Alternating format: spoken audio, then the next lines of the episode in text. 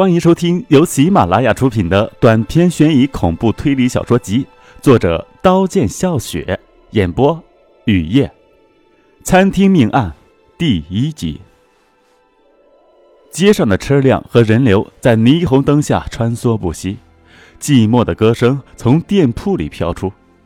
一身黑色风衣的男子掐灭手中的烟头，走进金宵醉酒店，在靠窗的幽暗位置坐下。微笑如花的女服务员把菜单放到风衣男子面前，风衣男子点了龙虾、魔芋丝、蚝油生菜两瓶啤酒，望着离去的服务员的苗条背影，心跳加快。寂寞的歌声越发撩拨风衣男子的心。龙虾、魔芋丝、蚝油生菜，酒上齐，风衣男子津津有味地吃着，两瓶啤酒下肚，有些醉。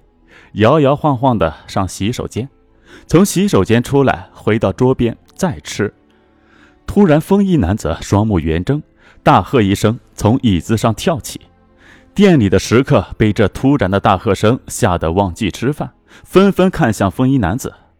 女服务员惊慌地跑到风衣男子桌边，问发生了什么事。风衣男子拿着筷子指着蚝油生菜，只见蚝油生菜上。有一条三厘米长的灰色虫子正奋力地往外爬，服务员当时就捂住嘴巴，差点呕吐。明显，这虫子是有人趁风衣男子上洗手间时放的。风衣男子上洗手间时，没有人看见谁靠近过风衣男子用餐的餐桌。风衣男子大声的叫：“怎么菜里有虫子？要毒死我吗？”服务员示意风衣男子不要叫，风衣男子果真不叫了。两只布满血丝的眼睛如钉子般盯住服务员的脸，沉默许久，低声说：“菜是你上的，发现了虫子，这顿餐饭必须免。”服务员说：“我做不了主，我叫经理。”一会儿经理到了，经理说：“这虫子不是厨房炒出来的，冬天没有这种虫子。有人要毒死你，是你的私人恩怨，与我们酒店无关，要免单不行，再不结账滚蛋。”不然我叫人把你揍出去！怎么说话呢？风衣男子气得额头上的青筋暴突，眯着眼睛看着前面说要把自己揍出去的经理的脸。因为醉，怎么看经理的脸都很模糊，好像在哪儿见过。风衣男子冲上去揪住经理的衣领，把经理推到墙边，要教训经理。扬起的拳头在空中没有落下来，因为几只有力的大手。揪住了风衣男子，把风衣男子扔到地上。躺在地上的风衣男子终于知道对方是谁，爬起准备离开，感觉胸口一阵钻心的疼。经理的脚踏在风衣男子的胸口，说：“你给我记着，今日往后不要再踏入酒店大门半步，不要让我看见你，看见你我会杀了你，滚吧！”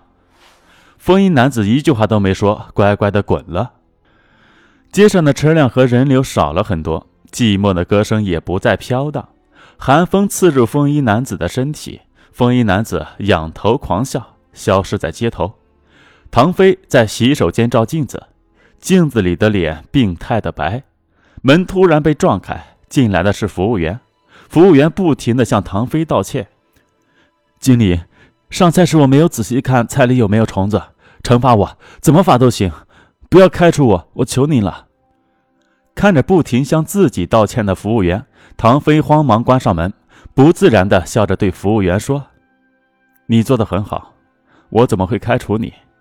我给你涨工资，在店里好好干，过段时间让你做领班。”看着经理的笑，服务员浑身的汗毛竖起，因为以前员工犯错，经理就算不打员工也会开除员工。服务员仔细回忆刚才经理的话。千真万确，经理不仅没有开除自己，还要给自己涨工资，真是太阳从西边出来了。服务员小心翼翼的在问：“真的吗？”“当然是真的。”经理毫不犹豫的肯定服务员的疑问。服务员得到肯定的答复，脸上惶恐的表情被肆无忌惮的快乐取代。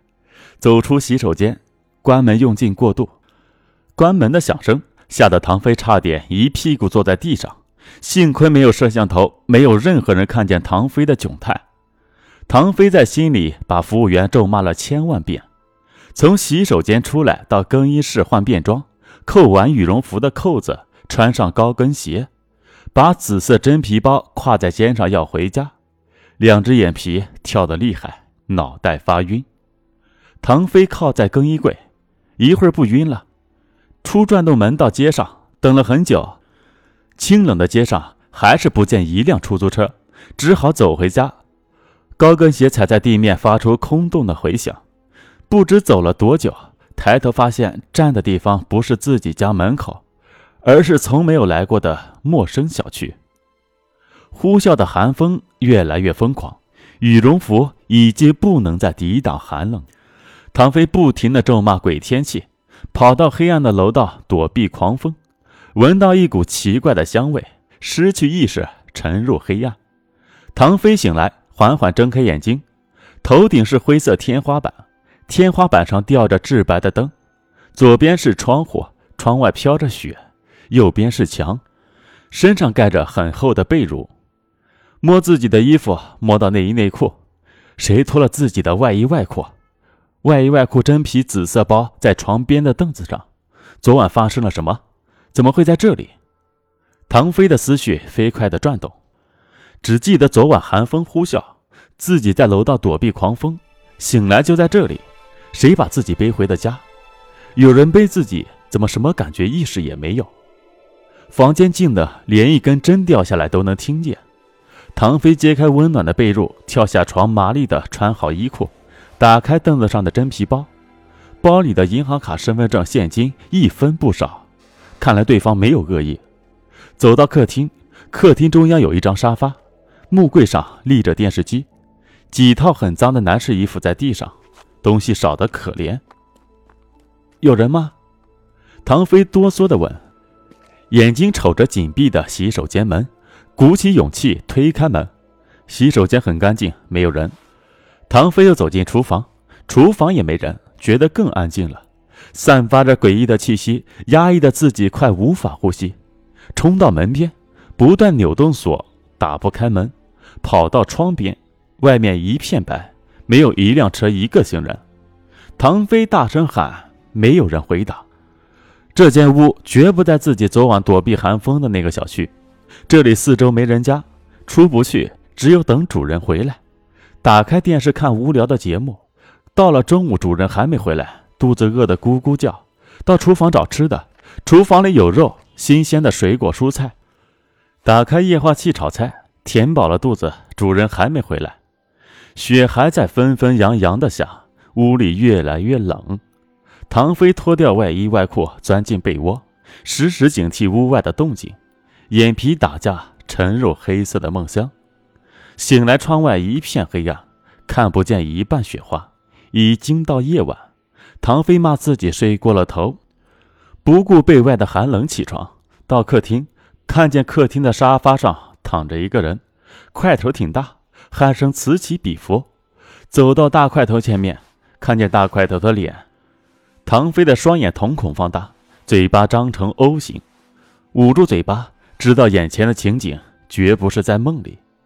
大块头满脸络腮胡子，满脸满身是血，被血染红的双手抱着一颗人头，人头是昨晚在酒店吃出虫子的男人的。人头的眼睛睁着，似乎在对唐飞笑。大胡子的腿边有一把血迹斑斑的锯子，想不到这个让自己睡在他房间的人是变态杀人狂。唐飞冲到门边，门还是打不开，心惊胆战地摸到大胡子口袋里的钥匙，就要掏出的那一刻，一只血淋淋粗大的手握住唐飞的手腕，吓得唐飞的心刹那停止跳动。知道大胡子还在梦乡，长长吐出一口气。